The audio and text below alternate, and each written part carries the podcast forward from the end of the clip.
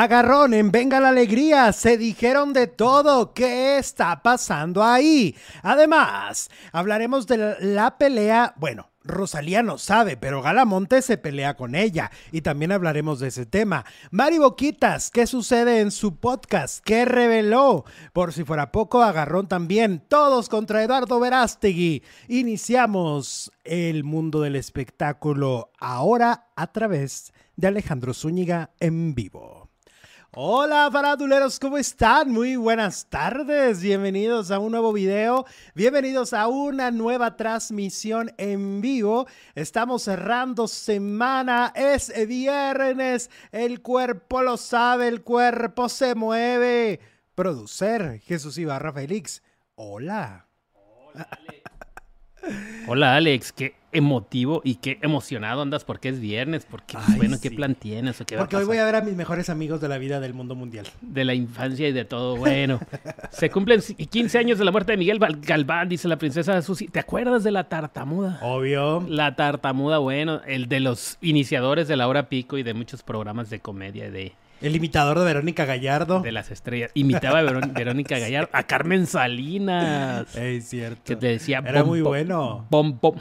Sí. Bueno, pues muchas gracias a todas, a todos por acompañarnos este viernes 14 de abril. Empezamos. Pues los vamos a acompañar a cocinar en la oficina, en el coche, donde usted quiera, ahí vamos a estar, hasta en el baño. Porque hasta el baño vamos. Ya empezamos y para muestra un video que subimos a la red, a Facebook. Ajá. Así que córrale si quiere ver cómo está Con tu caldito de pollo. El caldito de pollo de todos los días, ahí está en vivo y a todo color. Éale. Oye, vamos a empezar con el chisme. Ya ves que ayer se nos desapareció Drake, ¿no? Drake, sí. Este, de Drake y Josh, ¿no? El, este actor de, de, Hollywood y de Estados Unidos, que ya se supo porque lo empezaron a buscar, pues que se peleó con la novia o pareja o... Eh, Concubina. Ajá, se peleó con ella y entonces le dijo, me voy a ir a colgar me voy a emborrachar y me voy a colgar. A colgar. Ajá. Y entonces por eso es que ella se comunica al 911. Ah, se preocupó. Por, porque se preocupó. Por eso eh, la búsqueda decía corre peligro. Yo decía, mm. ¿cómo saben que corre peligro? Pues porque tenían datos. Porque había un antecedente en Estados Unidos, pues allá no se da paso sin guarache, como se dice y no se colgó, bueno, qué bueno. No, afortunadamente no. Parece que sí se emborrachó, por eso no lo encontraban. Ok. Este... Ya que se emborrachó, dijo, ¿cuál colgar? Si apenas empieza la fiesta. Ya, muchas veces se usa como un método de manipulación, ¿no? en, las relaciones tóxicas, muchas veces Fíjate, y no una de las personas lo dicen. En las relaciones tóxicas, yo tengo un amigo de la infancia, ese sí. Ajá que su papá le decía, me voy a matar, y se encerraba en el cuarto. Y lo dejó traumado para toda la vida, porque el niño ahí afuera esperando a ver en qué hora salía el papá o no sé. Eso le Ah, se metía con un cuchillo, ya me acordé. Ay, no. ¿Lo traumó? ¿Lo traumó? No, no, o sea, pues es que sí, imagínate crecer con eso, crecer con el pensamiento de que tu padre se va a matar en un abrir y cerrar de ojos y que... Pero un niño de 8, 7, 6 años, ¿qué haces? Ay, qué horror. Sí, está feo. Qué feo, qué Entonces feo ahora, pues ya de grande, bueno, pues la, la muchacha supo cómo actuar, ¿no? Pedir ayuda, 911. policía 911.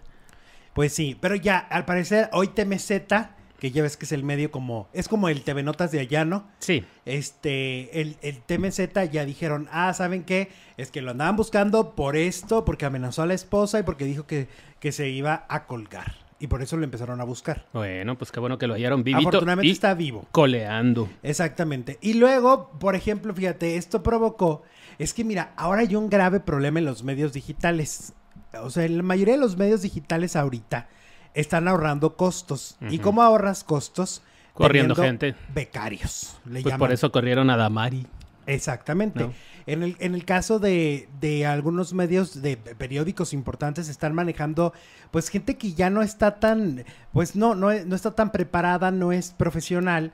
Y tal es el caso, por ejemplo, mira esta nota, lo estamos poniendo en pantalla, cómo confunden a Mauricio Mancera con Drake Bell. Drake Bell, sí. Ajá, lo confunden y pues ponen su foto de que lo están buscando, que corre peligro.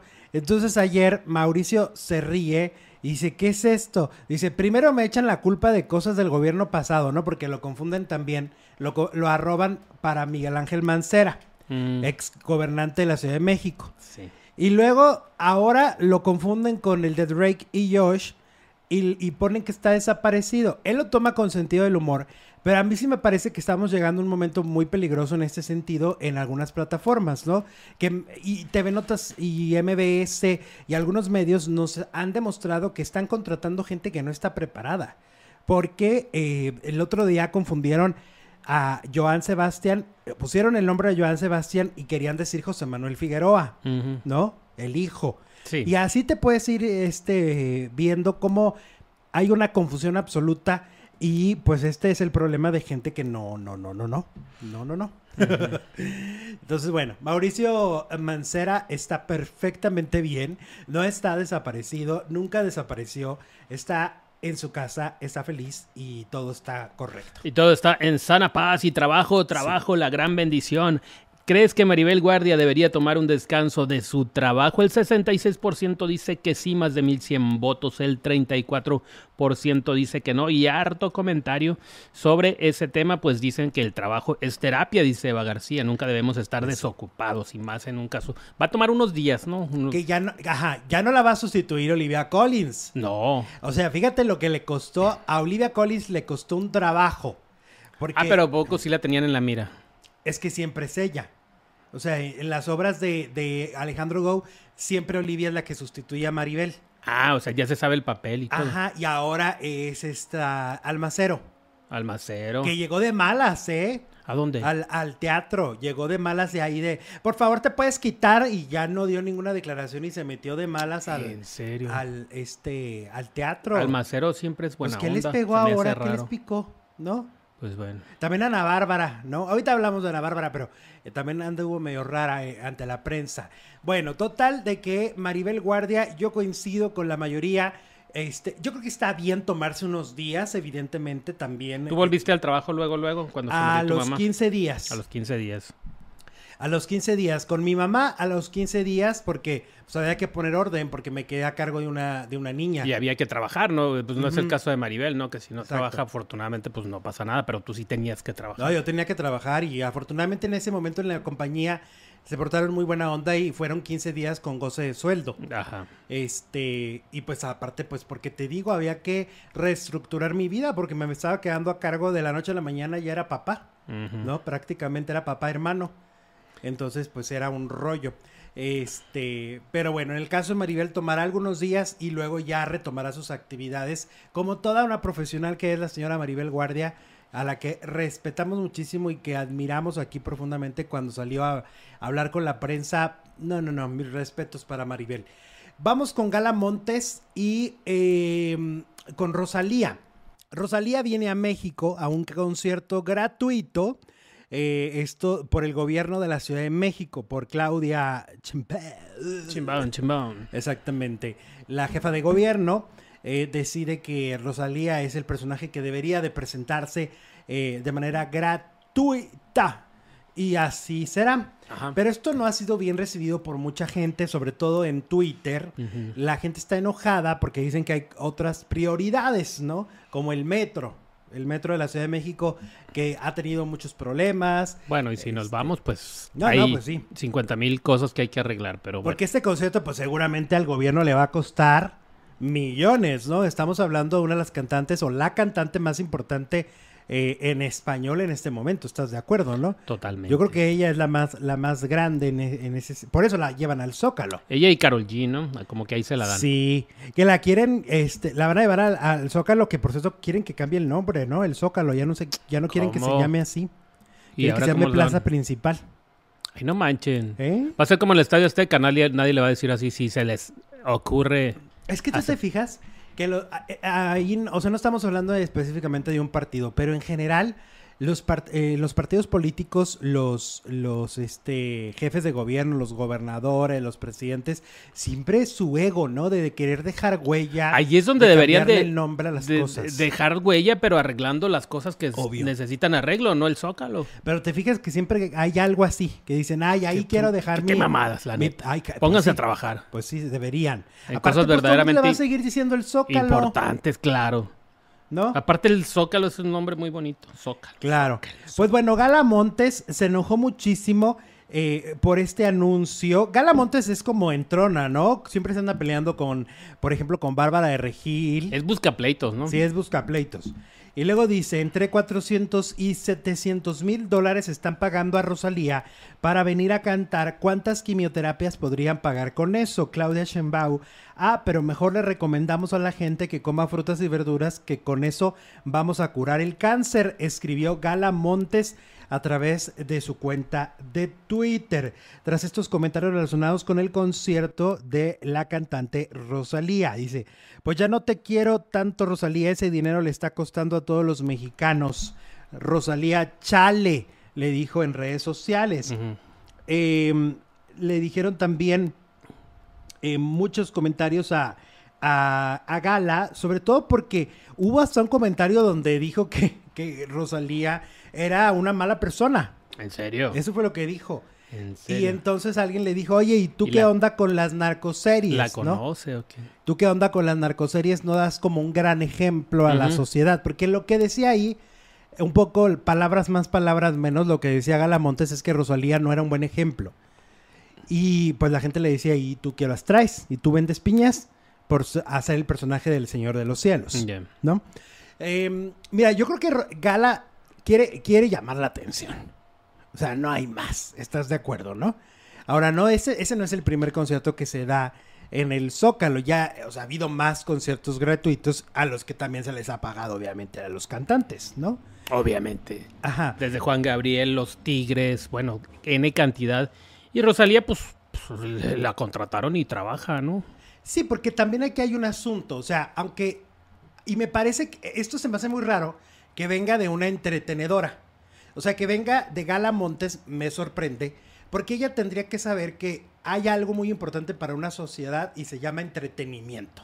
Entonces, habrá mucha gente que no puede pagar un boleto para el Auditorio Nacional para Rosalía, cuando ha estado en el auditorio hace meses, ¿no? Entonces hay gente que no puede pagar ese boleto, hay jóvenes que no pueden pagar ese boleto y se los van a llevar gratuitos. Ahora, el entretenimiento es, es algo maravilloso. Es que lo que dices es correcto, es, está en el entretenimiento Galamontes. Supongamos que está en una obra de teatro y esa obra de teatro la quiere presentar el gobierno en un espacio público, el Zócalo. Va a decir que no. Exactamente. que no. Va, va a donar su sueldo para las quimioterapias, ¿no? Que tanto le preocupan, que efectivamente es un tema que preocupa. Pero yo creo que puedes, obviamente, estar en desacuerdo con cosas y reclamarle al gobierno, pero esto del entretenimiento, pues me parece que viene de más, está de más para Gala Montes, ¿no? Eh, e insisto que creo que entretener a la, gente también es bueno y también ayuda a, muchas cosas. pues claro, la música, es música. la risa con cura. Y además no es un artista de plástico y no es, es un artista que trae una propuesta bien interesante. Es de las, de las que trae propuesta distinta en, en cuestión de shows, ¿no? No, no es una artista eh, ahora sí que banal ni nada por el estilo. Me parece que Rosalía es una cantante que trae un rollo bien, bien chilo. Entonces, pues no, Gala, bájale, bájale dos rayitas a tu histeria, ¿no? Creo. Sí, Rosalía es buena, dice Abdel de la Rosa. La gente merece entretenimiento, claro. Mucha gente que no puede ir al, ¿Dónde se presenta Rosalía? En el auditorio. En el arena. En lugares donde mucha gente que vive al día no puede ir. Y pues por una vez en su vida la ven en el Zócalo y ¿Por qué no? Es que hasta el boleto más arriba cuesta mucho. Carísimos. Es muy caro. Es muy caro ir a los conciertos. Este, porque además pues tienes que trasladarte. A veces, por ejemplo, la arena, no es tan sencillo el traslado, ¿no? Entonces, eh, no, no, o sea, muy bien que lleven entretenimiento a la gente, el gobierno que sea. ¿No? El gobierno que sea, el partido que sea, el entretenimiento nunca se puede quedar fuera. Exacto. Nunca se puede quedar fuera. Bueno, vamos ahora con Mari Boquitas. Ayer lo platicábamos. Mari Boquitas estrenó un podcast a través de una plataforma de Univisión. Univisión ha lanzado una plataforma que se llama Euforia Podcast. Y a través de un, un podcast llamado En Boca Cerrada, Mari Boquitas, junto a una periodista, porque no está sola, está acompañada de una periodista, te irá narrando capítulo a capítulo las cosas más importantes y trascendentes que vivió durante muchos años al lado de Sergio Andrade. a partir de 1984, que es cuando lo conoce en una cita que era una cita evidentemente laboral, porque eh, ella abría conciertos de famosos en su en Reynosa. Entonces ella abría shows y, em, y alguien le dijo, tienes que ir a la Ciudad de México, tienes una gran voz. Eh, dice que le hizo un casting, que primero las recortó a ella y a su mamá de arriba para abajo cuando las vio. Le hizo un casting cantando La maldita primavera de Yuri. Y a partir de ahí, cuando le dice, tienes una gran voz, ahora sí que como Manuela Torres naciste para cantar, estás espectacular, niña. Tenía 14 años y ahí empieza la historia de María Raquenel, como le gusta que le digan. Empieza su historia con Sergio Andrade. Ella asegura que en los espacios, ahora sí que como siempre hay espacios vacíos, él se aprovechaba cuando no estaba resguardada por su madre y allí empieza a aprovecharse y a lavarle el cerebro. A los meses, a los 15 años, ella se casa con un hombre que le doblaba la edad, ¿no? Y em, en el podcast le hacen una llamada a la madre de, de María Raquenel y le, y le pregunta, la, periodista le dice, a ver, te voy a hacer la pregunta más incómoda, seguramente la que te han hecho por años y la que la sociedad se hace. ¿Por qué le dejaste una jovencita de 15 años casarse con este hombre? ¿No? ¿Por qué le diste todo el poder? Y lo peculiar es que no responde. La señora no responde. Dice que es una larga historia. Yo creo que ni ella misma tiene la respuesta ella misma, ella misma se ha de auto este, condenar por la decisión y siento que no tiene esa respuesta porque el ser humano es muy complejo. Y, y, esto siento que fue multifactorial, ¿no? Fue una serie de cosas, el sueño de su hija, este, el que él evidentemente ante ellos se mostraba de una forma, ¿no?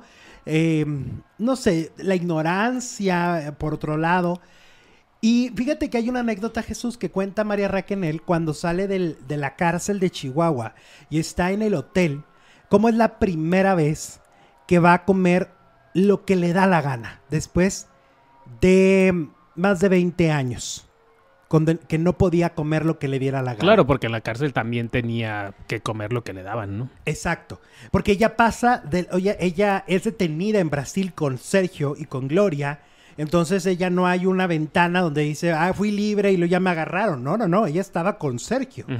Y entonces dice que pedir un filete de, carne fue, wow, ¿qué estoy haciendo? Para mí solita, no lo tengo que compartir con nadie. Exactamente, no lo tengo que compartir.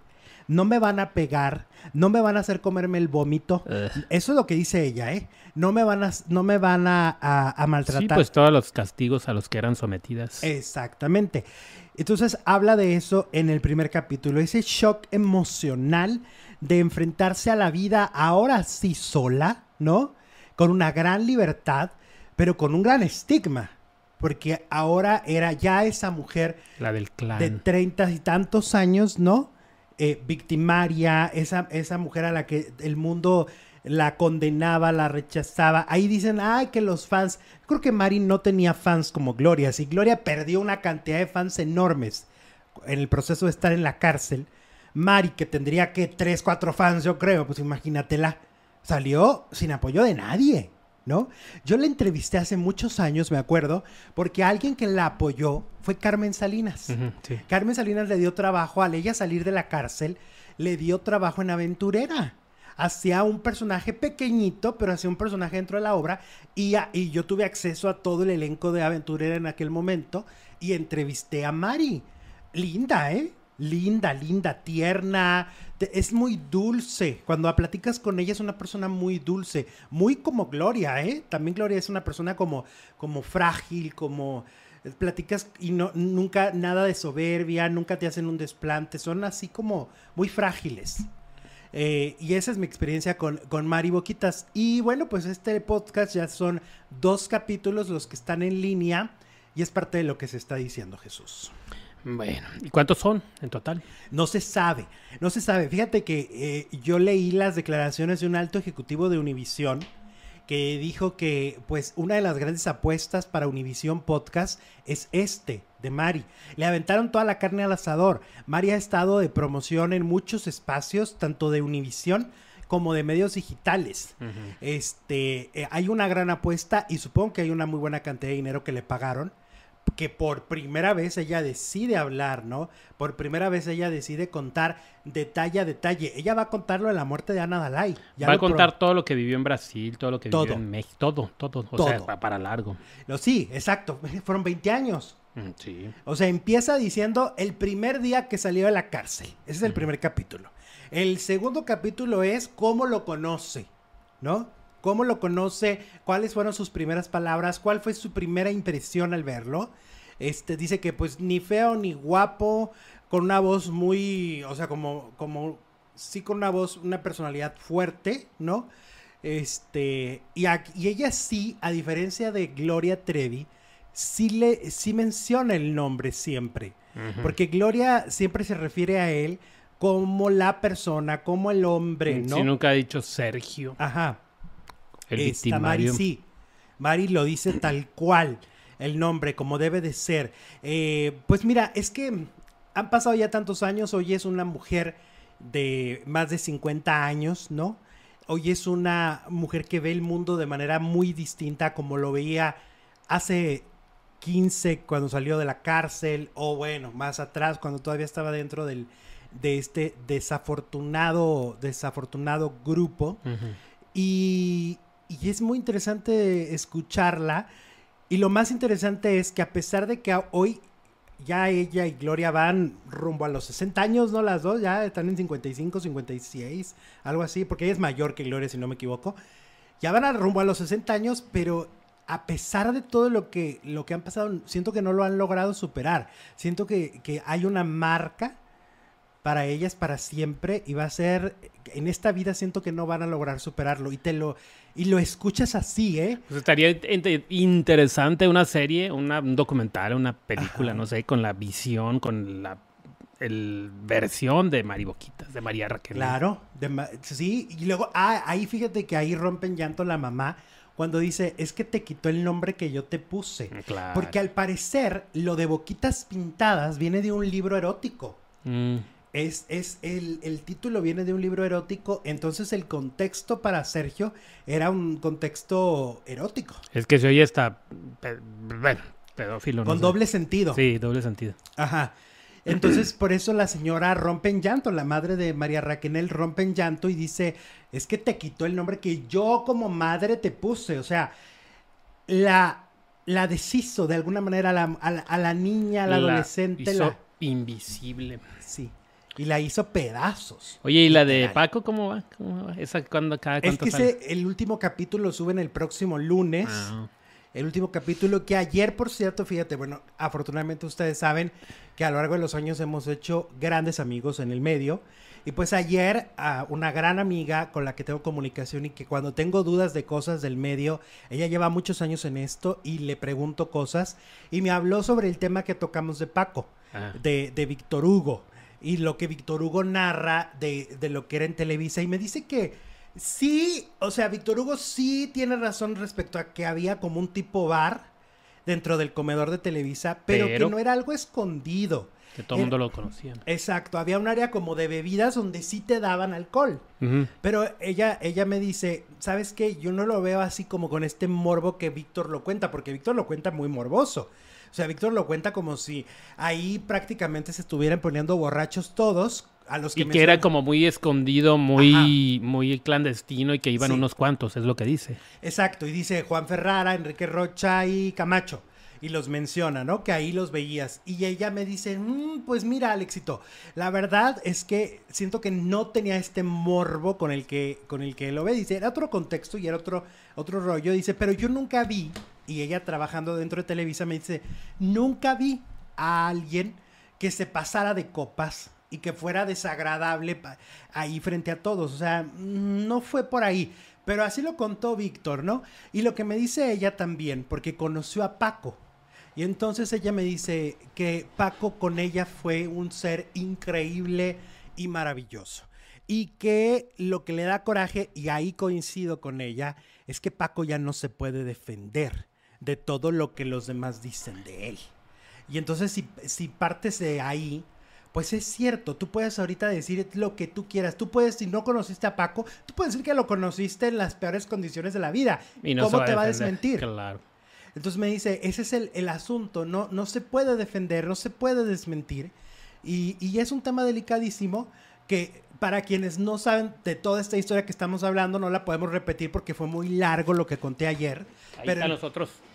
Pero ahí está el en vivo de ayer y está toda esta historia de Paco Stanley y el cómo un periodista dice que lo vio un día a las 7 de la mañana vomitado en condiciones deplorables pidiendo o suplicando droga. Eso está dentro de un documental que es un podcast muy interesante que está transmitiéndose a través de otra plataforma. Entonces, bueno, pues así van las historias. Por lo visto, los podcasts están también tomando un rumbo muy de documental, ¿no? Muy en este, en este formato que me parece interesante. Que ayer, por cierto, vi el documental. Bueno, me aventé como media hora y lo quité porque no lo aguanté. El documental de María Félix que acaba de subir Pix Plus. Sí.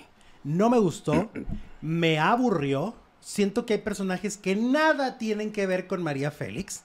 Me van a disculpar muchísimo, pero Manolo Caro no tiene nada que hacer ahí. Cecilia Suárez no tiene nada que hacer ahí. O sea, yo les diría, quiten esas, o sea, nada que ver, no tiene nada No que tiene ver. nada que ver con la doña, ¿no? No, está Carmen Armendáriz, que por supuesto que sí, porque Pues la sí. conoció desde niña, ¿no? Carmen, hija de Pedro Armendáriz, con quien María además tenía una amistad y hizo una de las películas, varias películas muy grandes, ¿no? Este, no, yo creo que ahí sí, perdónenme, el- no sé cuánto les habrá costado este documental, pero creo que no, no buscaron No a los personajes no correctos. nada. Es que Manolo Caro, ¿qué tiene que ver? ¿Qué tiene que ver? O sea, no. No, Pues como que no. no, no le, no le vi. Y Cecilia Suárez. Pues se- sería, pero es que cada vez es más difícil encontrar gente que sí tiene que ver con la doña, pues la mayoría ya están. Pero hay historiadores, ¿no? Eh, Verónica Castro. Verónica Oye, Castro que ¿vas la entrevistó, a Verónica? Lucía Méndez que convivió con ella, Lucía Méndez convivió con. Y Lucía Méndez y Verónica Castro no Silvia están. Pinal que hasta le hizo un desaire. Verónica y Lucía no están. ¿Cómo te explicas? Las grandes entrevistas de, de la televisión que le hizo, ¿no? No está este, por ejemplo, eh, no Ale- sé. Alejandra Guzmán que era su comadre. Ajá. Pati Chapoy. Frida Sofía. Bueno, es que Bueno, es VIX Plus. Pero bueno, Pati Chapoy podría. Pati Chapoy es una periodista que, por supuesto, este, convivió con. con bueno, no busques a Pati, busca a Maxine. También con... Ah, claro, sí. Hasta hay videos ahí con Maxine en, Ajá. en YouTube. Hay, hay videos donde ya un joven, el propio Gustavo, al que también le hizo un desplante. También. O Gustavo sea, hay Adolfo. gente que sí la conoció, sí hay, sí hay. El Si negro gusta, Araiza hay. que trabajó con ella en una en su primera película, porque el papá era el director. Ajá.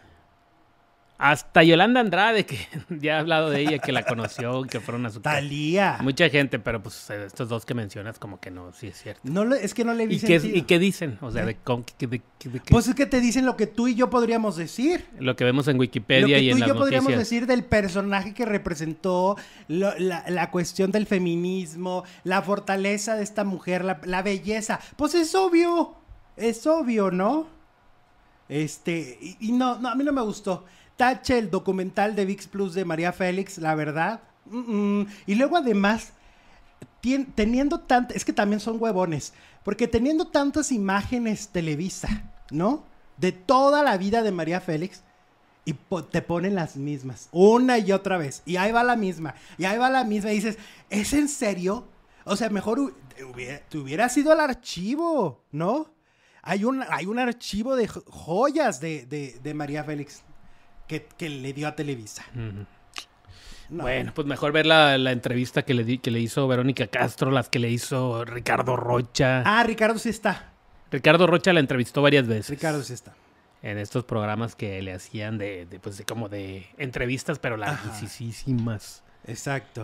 Bueno, Bueno, y sobre todo, pues es que María Félix es un personaje que hasta se metía en la política, hablaba de política bien fuerte, pues vete a buscar a una Denise Dresser, ¿no? A alguien que sabe y que te puede dar un contexto que si lo que decía la doña tenía jiribilla política o era una ciudadana de a pie que estaba reclamando o había un interés de por medio. O sea, hay tantas preguntas que hacerse respecto a María Félix, ¿no? Para que los más jóvenes entiendan de quién estamos hablando, ¿no? Que caigan en las preguntas básicas, pues no, no se vale. De, que, de su belleza. Pues sí. Es obvio que fue una mujer muy bella, ¿no? Hasta pasaban ese audio de es un audio de una de una de las películas donde le dice, "Es que yo sé que soy bella" y le dice, "¿Por qué lo sabes?" ¿Cómo lo sabes? Le dice el personaje, "Porque me veo a través del río." Ay, Dios. No, y luego hay otra donde dice, ¿por qué no fui fea como las de mi pueblo? Que ser fea, fe- digo, ser bonita era su desgracia, pues, en esa película, la estrella vacía se llama. Ah, ok, ok, ok. Y luego dice, hay, hay una parte de una entrevista donde dice que ella se ponía muy nerviosa, que cada que a ella le decían, vas a hacer una película nueva, todo le temblaba. Era un terror, era una ansiedad y unas crisis emocionales durante todo el proceso de la película. O sea, ella sufría haciendo películas. Mm, mira, yo no la veía tan segura, ¿no? Y tan arrogante. Exactamente. Gente, gente que hace mucho no veía, anda por aquí Morsi Quintero, dice, dice, hola chicos, feliz fin de semana, cuídense mucho y que Dios los bendiga. Beso ¿Qué hasta tal, Morsi? Monterrey. Jorge Rodríguez también de Venezuela andaba por aquí hace ratito, aquí lo vi. Tenía tiempo sin acompañarlos. ¿Quién que qué maravilla que Venezuela está empezando a recuperar el entretenimiento. Volvemos a lo mismo, lo importante que es el entretenimiento. Van conciertos de Gloria Trevi, van conciertos de Cristian Nodal y se, y se acaba de Va a anunciar ir la Trevi. que regresan las telenovelas. Van a- Sí, acabo de ver a, a Daniel, el, el representante de, mm, este, de Alicia Machado. Anunciando y de Lupita Ferrer, él es representante de muchos famosos y acaba de anunciar un- una firma de acuerdo para regresar con una con una Ah, qué padre, porque Venezuela era exportador de telenovelas. E- Exacto, y entonces el entretenimiento para una nación siempre será importante y debería de ser de las prioridades. Entonces, bien por Venezuela en ese sentido. Sé que la siguen pasando muy mal en otros, pero bueno, hablamos del entretenimiento más que nada, ¿no? Pues sí, Y que además eso le generará trabajo a mucha gente, eso le va a dar trabajo a muchas personas. claro. Eso es lo más importante también. Es que parece frívolo, pero el reír, el cantar, es pues, alivia el alma, parece Sí. cliché, pero pues, es cierto. Y el, y el trabajo, el trabajo que genera para tantas familias. El O sea, entretenimiento, tantas la familias risa. que viven del entretenimiento, ¿no? De un solo concierto, ¿cuántas personas salen beneficiadas? Adentro y afuera del, del estadio. Y, y a veces lo que pasa es que la gente frivoliza mucho y lo hemos vi- vivido esta semana con el tema de Maribel Guardia. La gente frivoliza mucho, dicen que el espectáculo, los que estamos en la farándula somos unos estúpidos, somos unos tarados, unos sopilotes y no profundizan. O sea, eso es lo que es la apariencia y es la historia que se quieren contar en la apariencia. Pero en la profundidad de los temas, eh, al final de cuentas, el ser entretenedor, ¿no? Conlleva muchos contextos culturales y sociales que, que son dignos de, de, de darle su lugar. Es que aquí nos han dicho unas cosas tan bonitas, gente que, que, que nos escucha, algunas, no todas obviamente, y que dicen, es que gracias a ustedes, pues me río una vez al día. ¿No? Exacto. Eso, qué bonito. O estoy en el hospital O y entonces hospital. ustedes ahí me están acompañando a través del entretenimiento. En- entonces hay, hay, hay, que, hay que ver las cosas de, de manera más profunda y no tan banales y no tan por encimita, porque las cosas muchas veces no son como, como se quieren contar. ¿no? Celeste Torres, yo en el Jimmy escuchándolos. Eso, mi Celeste. Saludos. Dele, dele, dele. Ahí sabes también quién le anda dando ahorita al, al gym. ¿Quién? Eh, el Oyuki. El Oyuki El de la- Oyuki me dijo, de ya la- voy al gym porque ahí los veo yo. Él mientras está da- dándole duro y viendo Oye, pasar que hombres. le pasó una tragedia al, al Oyuki. Ay, de la nutrición, Oyuki. lo trasquilaron, pobrecito. Hay que balconearlo, ni modo, Yuki, ¿para qué me lo cuentas?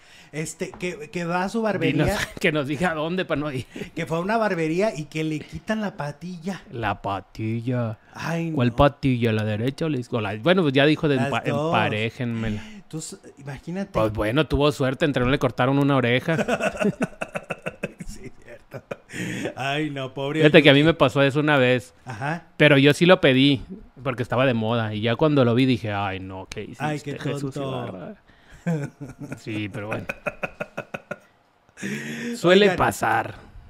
Suele pasar, suele pasar. No sabes a- a- en manos de quién estás, ¿no? Ajá. Sobre todo cuando es la primera vez, pues, a ver, ¿cómo le haces? Pues te tienes que arriesgar. Capaz que son becarios. Y sí, y sí. Oye, Adamari López. Ah, bueno, aquí les va una exclusiva.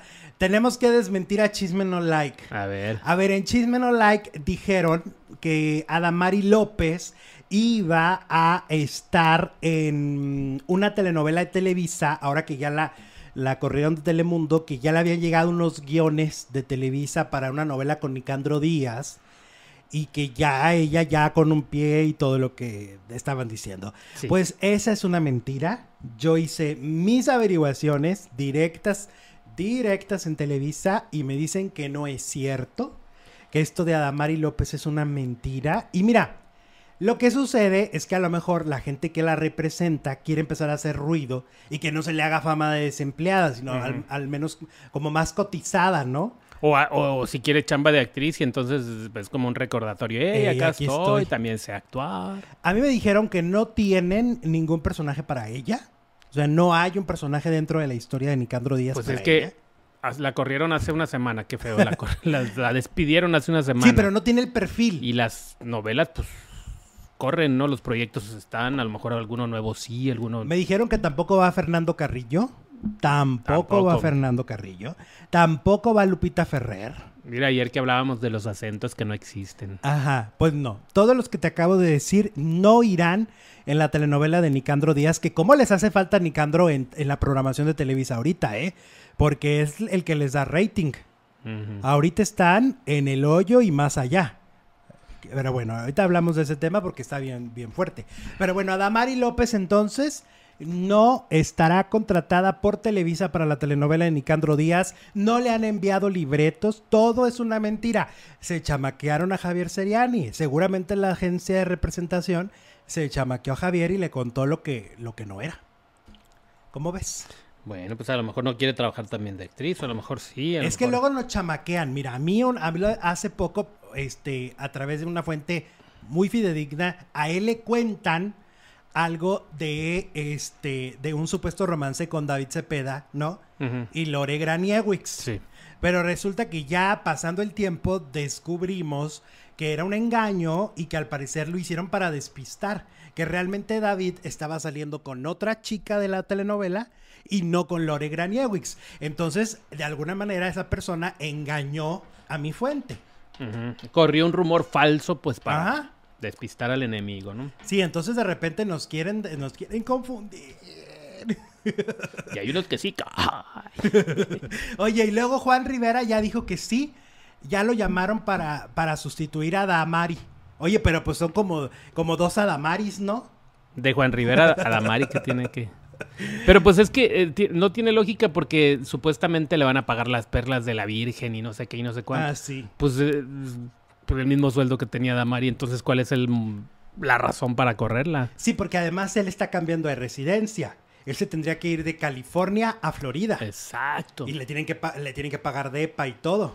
Adamari ya tenía su vida en Florida. No le tienen que pagar nada más que su chequecito cada 15. Son cosas cada- que uno no entiende. Más bien yo creo que Adamari no era la favorita de lo- los nuevos ejecutivos. De los que llegaron. Sí, pues no, no, no era favorita, no les gustaba y dijeron, pues vamos a correrla. Yo creo que Adamari en algún momento de su vida, y no, no muy lejano el tiempo, va a hablar y va a decir qué pasó. Ay, pues sí. Talentosísima, linda en pantalla. Es una de las que yo sí Muy disfruto querida, en ¿no? pantalla. Y en las novelas también, me acuerdo cuando Sí. salía en, ¿cuál era? Soñadoras, ¿no? Amigas y rivales, Ajá. que al último fallecía. Ah, sí. No, la verdad, Adamari me parece que, que pronto tendrá que estar en pantalla. No puede estar mucho tiempo fuera. Eso quiero pensar yo, que pronto la vamos Y a luego la que hizo de lo que salía de, de, de mala, ¿te acuerdas? Alma de Alma hierro. de hierro, que era como saica, que era como... Psicópata. Como, como psicópata, como hater, como...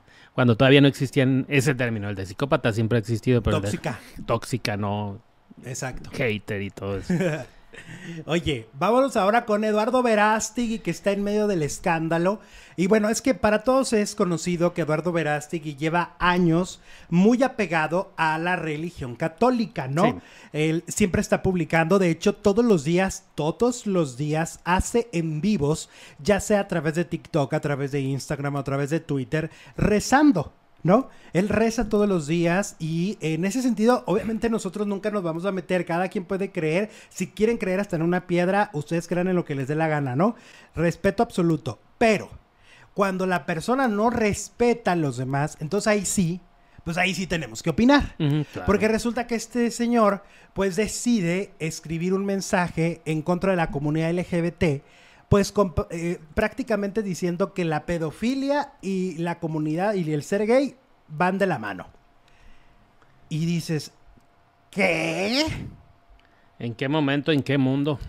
Exactamente, o sea, ¿cuál es tu visión del, del mundo en ese sentido? Me encantó la respuesta de Maca, ¿eh? Yo creo A que ver, es la más, la más acertada. Pues que las violaciones ocurren por a mujeres, en su mayoría son por hombres heterosexuales. Ajá, Y entonces, ¿dónde está el...? Y, y luego le habla de los escándalos de la iglesia también. claro. Entonces, Sí, sí, sí. Entonces, bueno, eh, Daniel Bisoño fue de los primeros que respondió. Luego también primero. Polo Morín, que ahí fue más fuerte porque Polo le recordó esta supuesta relación de Verástegui con Ricky Martin, Mm, ¿no? sí. Y le dice, ¿tú qué, ¿y tú qué horas traes? Como dándole a entender, y también Maca luego lo dijo, pues de que ellos consideran que Eduardo Verástegui a través de la religión ha estado escondiendo sus verdaderas preferencias sexuales, ¿no?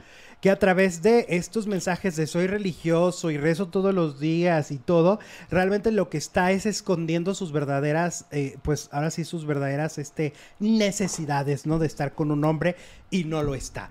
Em, o sí, a lo mejor escondidas, ¿no? Por, ¿Y por qué no? imagínate que un día lo cacharan así, qué doble moral tan terrible tiene este tipo. Pues es que, a ver, la sociedad está llena de personajes doble moral, ¿no?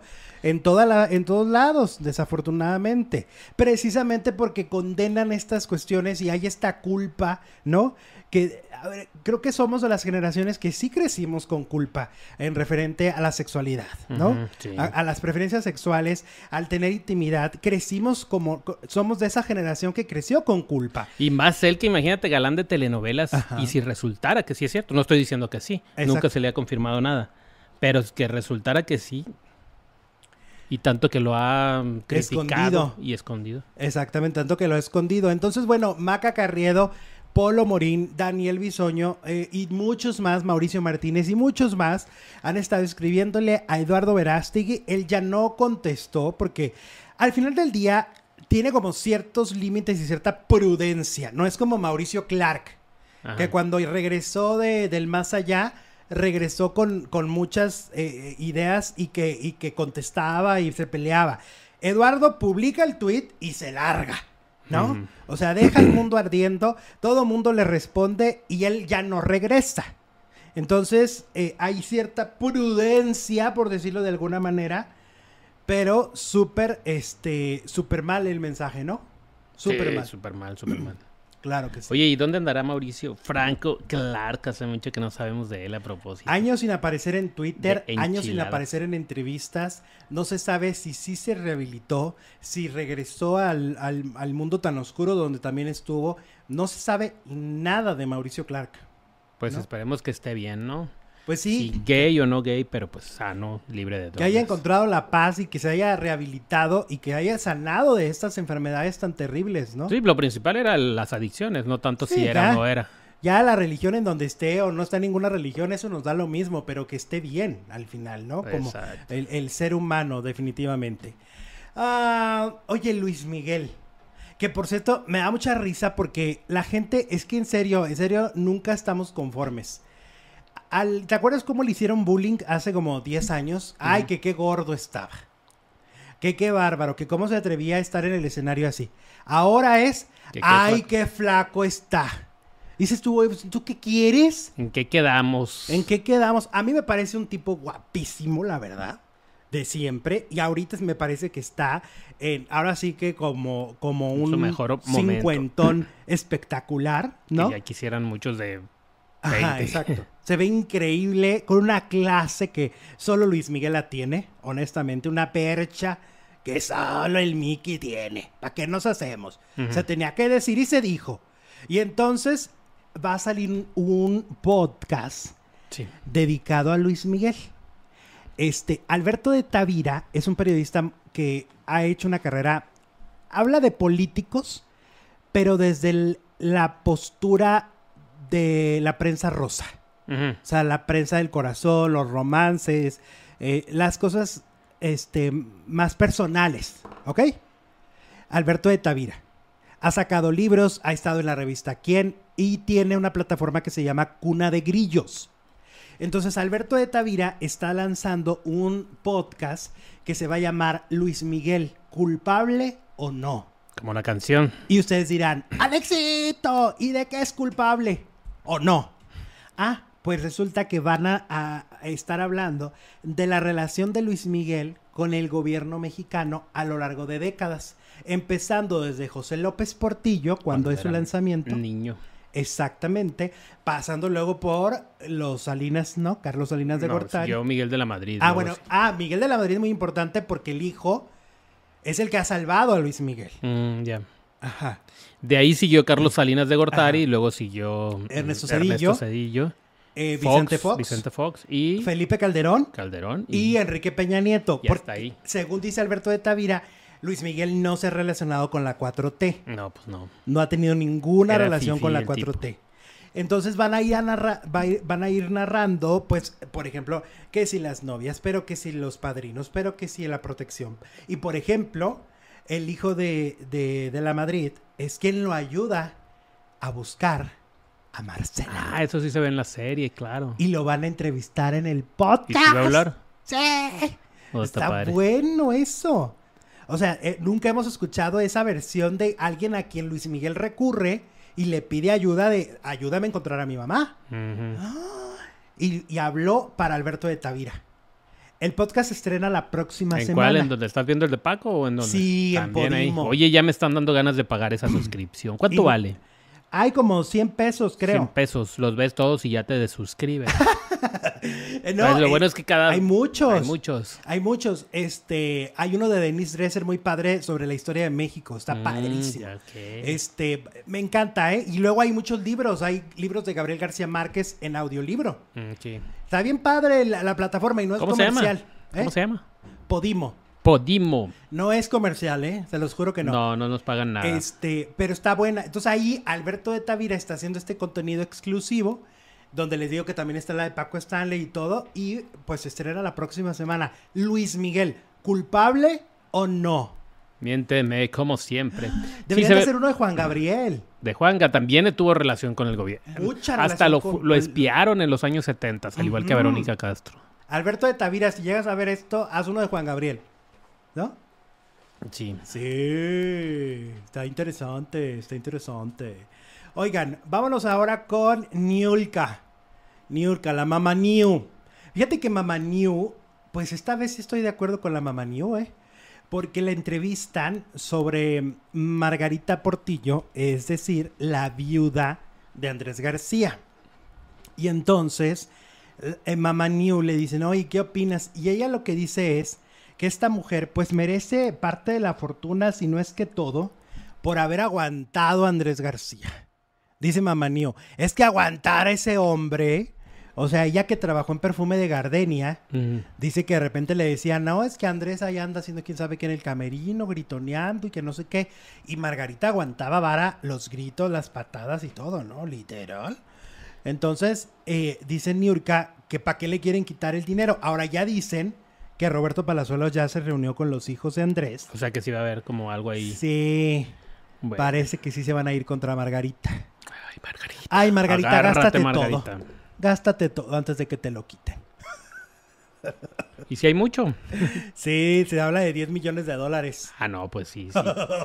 Sí, ¿A pues- cuánto está el dólar? Ah, a die- ¿Qué? Die- Ya bajó. A 18 18, casi, ¿no? 18. Oye, que estaba cerrado el puente.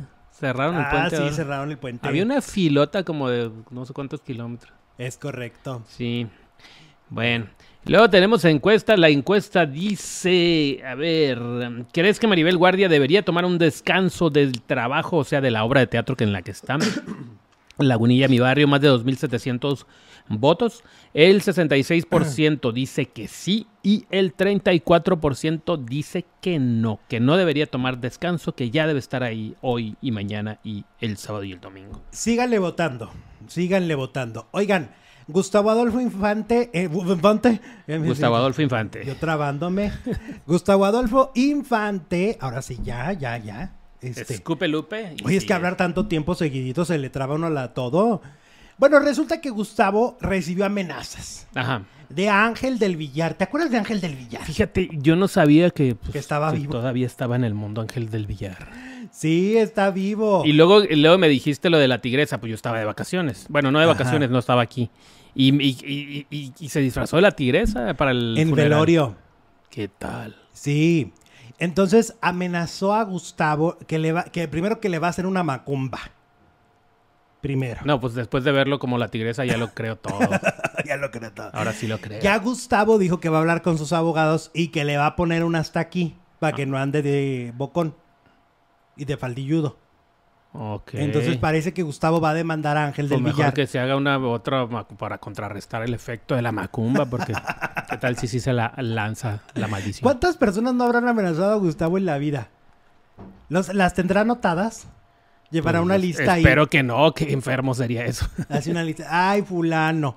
Ay, perengano. Oye, pues es que que lo lleve anotados por cualquier cosa y Pero bueno, ¿por qué? ¿Por qué? ¿Por qué? ¿Qué le hizo Gustavo? ¿Qué pasó? Pues porque comentó lo del, lo del, de que era un charlatán y que era un médico de, de quinta y bla, bla, bla. Ah, ok. Ujú. Entonces, por eso. Pero es que hay historias, ¿no? Había mujeres que contaban Había mujeres que les que- había destrozado la vida por, porque había fallado en la cirugía, ¿no? Mm, sí, cómo no. Es- es- o sea, Pues Gustavo es que- Adolfo se basaba en testimonios. Hace años era un, por lo menos muy prestigiado en los medios, ¿no? Un médico de las estrellas, mm, así se llama, médico de las Ajá. estrellas. Y salía cada rato en todos los programas. Que ustedes corran. Cuando dice médico de las estrellas, corran. Entonces, exacto. Entonces, eh, creo que fue Rosy Mendoza la que dijo, este señor es un charlatán que pues, le hizo un mal trabajo. Y creo que de ahí vino el declive, porque yo, a mucho tiempo no se supo de él. Pues que hasta creímos que estaba muerto. Sí. Sí creíamos que estaba muerto. Hasta la cárcel fue a dar, ¿no? Ajá, exactamente. Entonces, bueno, tiene su Sí, historia el sí, señor. Sí, claro, claro. Oye, vamos con Maribel Guardia, eh, Julián Figueroa y toda esta historia que sigue, sigue teniendo como mucho, eh, pues hay mucho contenido respecto a esto, ¿no? Eh, por un lado, se pelearon en Venga la Alegría. Se pelearon por la cobertura. Y es que, pues todo el mundo está dividido. Les digo, al espectáculo siempre lo le hacen menos, ¿no? Dicen que el espectáculo es de lo peor, que los reporteros y los conductores, ¿no? Bla, bla, bla. Y entonces, Anet Kuburu, pues yo. Ah, pues es que la tienen sentada ahí porque ya no está Horacio Villalobos, ¿no? Ahora es la de los espectáculos. Pues la, la sentaron junto a Ricardo y junto a Flor Rubio, ¿no? Que bueno, Ricardo tantos años en Ventaneando y Flor Rubio, pues desde mi punto de vista, este, es una gran periodista, la verdad. Me parece a mí que Flor Rubio es una periodista de oficio y de las buenas. Y ni modo. Y se tenía que decir, ¿no? Sí. O sea, podemos estar en desacuerdo en, en líneas editoriales, pero eso no le quita a ella no, no, pues claro. lo buena ha periodista trabajado que mucho es. y ha reporteado y ha estado Exactamente, la, en grandes jefa de información excelente. O sea, Flor Rubio, yo te respeto, ¿eh, Flor? La verdad, te sigo respetando desde siempre. Pero bueno, ah, resulta que hay una pelea ahí. Hay una pelea porque eh, Anet Kuburu empieza a atacar y decir que era una falta de respeto de la prensa, que deberían de haberse hecho a un ladito, que cómo iban a estar ahí en la puerta, que no dejaban ni entrar a la gente que habita Pero en es que le está tirando a los mismos reporteros que le llevan la información a su programa. Exactamente. ¿Dónde Yo está la me congruencia? preguntaría, y es con todo el respeto, ya saben que eso significa que no hay respeto. Con todo el respeto, yo me preguntaría, ¿qué contenido llevas tú, Anet Kuburu? ¿Qué aportas como contenido a tu programa? O si solo te levantas muy mona en la mañana, te maquillan y te sientas A hablar. a hablar lo que Dios le dé a entender. Además, hablamos de una mujer que habla desde el privilegio. ¿Cuántos años estuvo casada con un ejecutivo? Y entonces es la clásica señora Fifi que desde el privilegio habla. Ricardo la puso en su lugar, Flor también le, le expuso sus puntos. Algo parecido a lo que pasó en la saga, ¿no? Con Algo muy- Fausto ajá. Ponce, que también lo pusieron en su lugar. en su lugar. Pero es que es eso, ese es el privilegio. También en el caso de Fausto, que a mí Fausto, y, y yo he hablado con él y, y todo, y, y tú sabes que me caes re bien, Fausto, pero ahora sí que la cajeteaste. Y desde el privilegio hablaste, ¿no? ¿Por qué? Porque Fausto está en el medio a raíz de ser amigo de, de Sergio Zurita, ¿no? De irse a sentar por muchos años en una cabina de radio, ¿no? Y, solamente, ¿no? Y de ahí, o sea, de ahí conocemos a Fausto. Entonces, si hablas un poco desde el privilegio, igual a Net Kuburu. O sea, ¿cuál es el contenido que aportas a Net todos los días en la televisión como para poder juzgar y señalar a quienes sí se la están partiendo? Yo no sé cómo le hacían los reporteros para ir al baño por ejemplo. Es que duraron ahí varios días. ¿Cómo le hacían? O para comer, ¿no? Yo he visto que esos reporteros a veces les llevan ahí, a, alguien se compadece y les lleva un pan, literal. ¿Por qué? Porque no se pueden mover. Porque les dicen los, los jefes, ahí, es, ahí debes de estar. ¿Y qué tal que cuando me muevo a comerme un pancito? Sale Maribel. Ya salió Maribel y ya se me fue. Exacto. La noticia. Ahí había, esto todo empezó por Ana Bárbara. Porque Ana Bárbara llega al aeropuerto y ya no medio, medio que sí, medio que no quiero hablar, pero que sí, pero que no.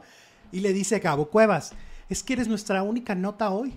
No tenemos otra, no ha pasado nadie por aquí. Eres Compadécete. compadécete, casi, casi le dice Gabo, es que eres nuestra única nota, detente, no va a pasar nada, te vamos a hacer preguntas. Las preguntas no matan a nadie, ¿no? ¿Y qué hizo Ana Bárbara? ¿Qué, ¿Eh? dijo, ¿Qué dijo Ana Bárbara? Pues medio se quiso detener, pero al mismo tiempo no, pero es que, a ver, hay que entender ahí yo con Ana un poco la entiendo, porque como es la familia del ex, mm. que además la tiene demandada. Se puede malinterpretar, ¿no? Está hablando desde las vísceras. Sí, o sea, ella es amiga de, Maribel. Es muy amiga de Maribel. Pero también está involucrado José Manuel. Entonces, como que yo siento que no se quiere meter en terrenos, ¿no? Complicados. Por ahí la entiendo. Pero, pero yo no entiendo a Ned Kubur. No la entiendo, me parece que una vez más, y ese es el asunto, una vez más hay prepotencia de su parte al aire, ¿no? Porque eso es ser prepotente eh, con este desdén que habla de sus propios compañeros que alimentan el contenido de un programa que además cuántas horas dura, ¿no? Qué complicado de ser tener el contenido de Venga la Alegría por tantas horas. Eh, por otra parte, fíjate que, fíjate que en redes sociales, yo no sé si ustedes han visto que ahorita ya abundan, abundan interpretaciones del tarot, interpretaciones de sueño, evidentes, interpretaciones de todo.